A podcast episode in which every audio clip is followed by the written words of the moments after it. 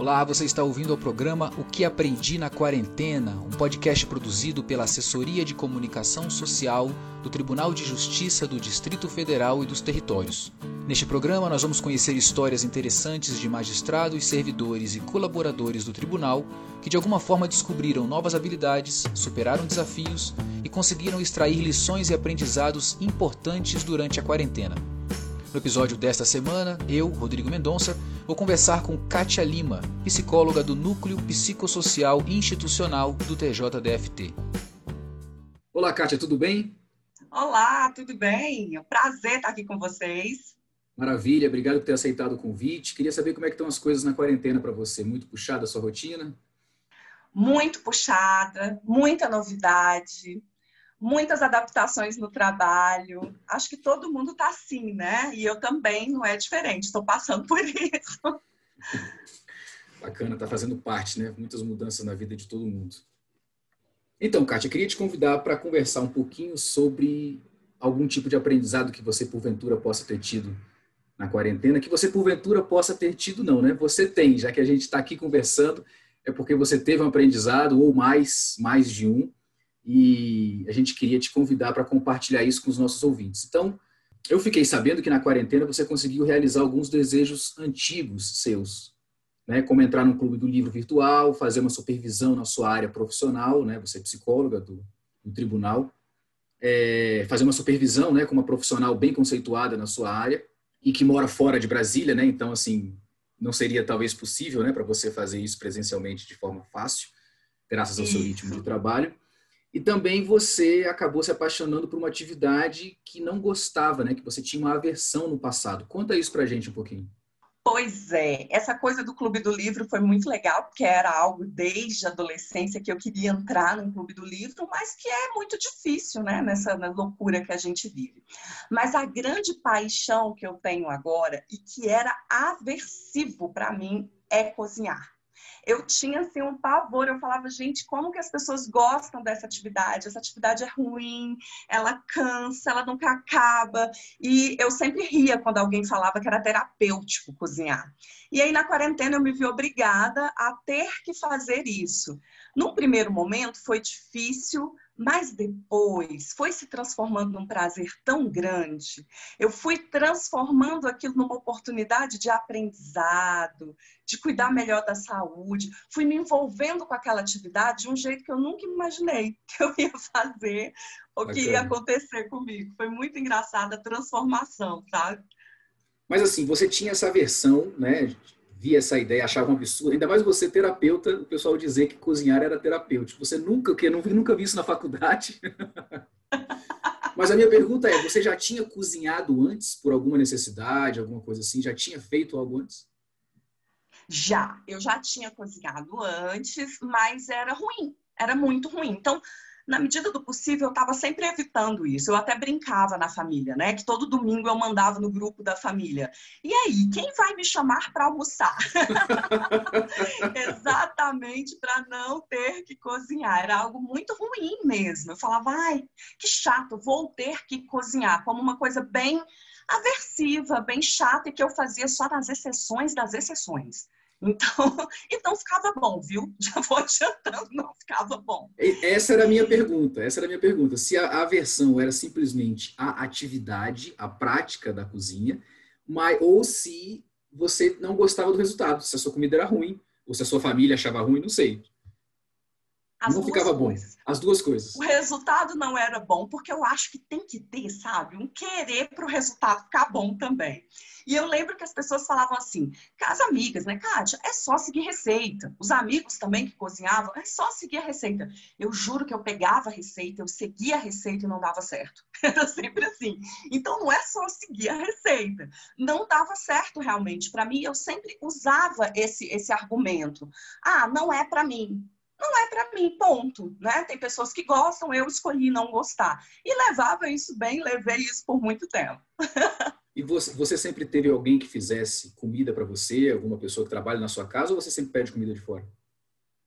Os dois. Eu sempre tive alguém para cozinhar para mim. Lá no passado, minha mãe, né? Minha mãe cozinhava. Depois, é, eu tive que cozinhar por um tempo, mas acabei tendo alguém para cozinhar para mim. Principalmente quando eu entrei no TJ, a rotina ficou mais intensa. Eu tinha uma pessoa que cozinhava e cozinhava muito bem, por sinal. E aí sempre deixava a comida para o final de semana ou eu acabava pedindo. Então, nunca foi uma necessidade assim tão extrema também, né? Eu cozinhava uhum. nas exceções. Era, era isso. E agora a necessidade da quarentena é, te levou para a cozinha novamente. O que que, qual foi a virada da chave? O que que te encantou na cozinha dessa vez? Pois é, com a quarentena, eu não podia ter alguém cozinhando para mim e também no começo, principalmente, não era muito, a gente não estava muito confortável em ficar pedindo comida. Os restaurantes ainda não tinham se adaptado. E aí eu falei, eu vou ter que cozinhar. Então comecei a cozinhar com muita dificuldade. Os primeiros pratos não saíram bons, mas eu insisti e comecei a gostar do processo. Eu achei o processo gostoso e realmente terapêutico. A ideia do preparar, do estar ali, do escolher os ingredientes, das misturas, né, que vão dar um resultado. Eu comecei a observar isso primeiro com comidas mais salgadas, né, uma carne, um arroz, uh, um feijão diferente, bem feito, e depois com coisas até mais elaboradas, assim. E isso foi, foi dando um prazer, deixou de ser chato e passou a ser algo legal, algo necessário no primeiro momento, mas bom, que, que, já não me, não me causava mal, né? Eu já sentia bem em fazer aquilo. Então foi muito legal essa descoberta. Você disse que no começo alguns pratos não saíram muito legais, tudo. Qual foi o primeiro prato que saiu legal assim, que você teve aquele orgulho, além do prazer de ter feito, o orgulho do resultado? Então, eu comecei a postar no grupo da família os meus pratos. As pessoas morriam de rir, porque todo mundo sabia que eu não cozinhava, que eu tinha versão à cozinha. E, de repente, eu comecei a postar né, no grupo os pratos que eu fazia. Pratos simples, sabe? Um frango ali assado com batata, é, um, um macarrão diferente. Eu comecei a arrumar no prato. E as minhas filhas, eu tenho duas filhas, passaram a adorar também ver os pratos assim, né? Elas até falavam, ai, eu nunca te vi cozinhar Falei, ai, que horror, né? Mas aí eu passei a postar. E o que ficou muito legal foi uma tilápia que eu fiz. Eu nunca tinha feito peixe. Eu fiz uma tilápia assada com banana, queijo, e ficou muito, muito bonito. Eu segui a receita e saiu certinho. Foi muito divertido, assim. Pare, a quarentena parece... já tá tão difícil, né? Parece que há uma diferença entre que assim, você, você disse que sempre seguiu a receita, tanto antes quanto agora, né?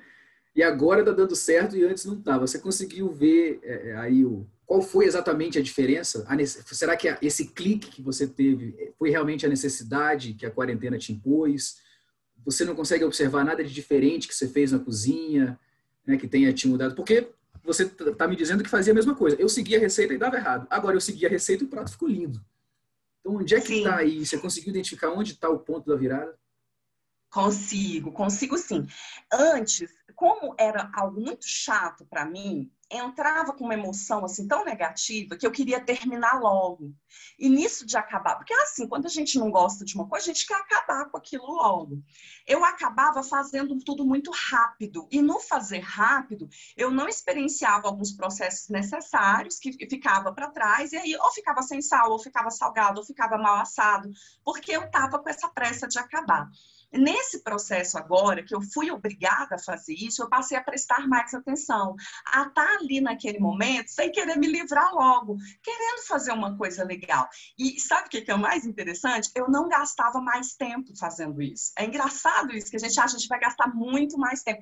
Eu gastava o mesmo tempo, mas eu estava ali prestando atenção, fazendo uma coisa de cada vez, e tudo no final dava certo. Muito legal isso. E essas suas aventuras na cozinha é, são sempre sozinhas? Suas filhas te ajudam? Você recebe alguma ajuda ali ou você prefere organizar sua bagunça sozinha dentro da cozinha? Ah, eu prefiro fazer sozinha. Elas, elas usufruem do resultado, gostam de ver o processo, porque eu coloco sempre uma música, eu estou sempre ali feliz, né, naquele momento, mas elas usufruem do resultado, gostam de ver o resultado, gostam que eu prepare prato bonitinho, mas é um momento meu, é um momento que eu fico ali envolvida com aquilo que eu estou fazendo. É um processo meio atenção plena, assim, na hora que eu estou fazendo. meio mindfulness, eu gosto, né? acho legal. É, bem mindfulness. Eu acho bem legal, assim estar tá sozinha nesse processo. Bacana. Kátia, muito legal. Eu queria que você é, compartilhasse com os ouvintes, com base nesse seu aprendizado, se você tem algum recado pessoal, assim, alguma, alguma mensagem com base na experiência que você teve. Eu acho que eu percebi assim, nessa experiência foi a gente gasta o mesmo tempo para fazer algo ruim, que a gente acha ruim, é, com mais atenção, tentando gostar mais, tentando ver o que tem de legal naquilo ali. Isso, isso eu realmente aprendi. Assim, é, eu ficava fazendo e reclamando e era chato, o resultado não ficava bom. Eu passei a fazer com mais atenção, eu passei a fazer com uma emoção mais positiva e a coisa começou a dar certo. Então, é pegar algo nessa quarentena que está muito difícil e tentar transformar o significado que você está dando para aquilo. Eu acho que é o mais importante. É a gente mudar o significado que a gente está dando para aquela tarefa, de uma coisa obrigatória e ruim para uma coisa que eu preciso fazer, mas que pode ser o eu quero fazer também, sabe? Bacana, Kátia. Muito obrigado pela sua participação, muito obrigado por compartilhar essa sua experiência com a gente. É, fico feliz que você esteja feliz dentro das possibilidades na quarentena. Afinal de contas, muito, é, muitos de nós, servidores do tribunal, é, tem você, inclusive, como exemplo. Né? Você conversa com a gente, dá cursos, dá palestras sobre, sobre ansiedade, sobre como gerir essas emoções, não só relacionadas ao nosso trabalho, mas também a todos os aspectos da vida e é bom a gente saber que você também passa por algumas situações e que você encontra saídas e você é um exemplo para muitos de nós, né, já que você entende muito do tema e te agradeço demais por compartilhar isso com a gente e compartilhar esse aprendizado que você teve nesse período tão difícil que a gente está passando. Obrigado mesmo, um grande abraço. Um grande abraço, muito obrigada e até uma próxima oportunidade. Muito bem, essa foi nossa entrevista com Kátia Lima, que falou um pouquinho pra gente sobre o seu aprendizado na quarentena. Se você também viveu uma experiência enriquecedora nesse período e quer compartilhar com os ouvintes, entre em contato com a equipe da ACS pelo e-mail comunica@tjdft.jus.br. Para nós, será um prazer enorme ter essa conversa com você com a produção de Michele Simões e Sandra Bessel, apresentação e edição de Rodrigo Mendonça e coordenação geral de Adila Bassu e Tatiane Tonellini, este foi mais um episódio do programa O que Aprendi na Quarentena. Obrigado pela sua audiência e até o nosso próximo encontro.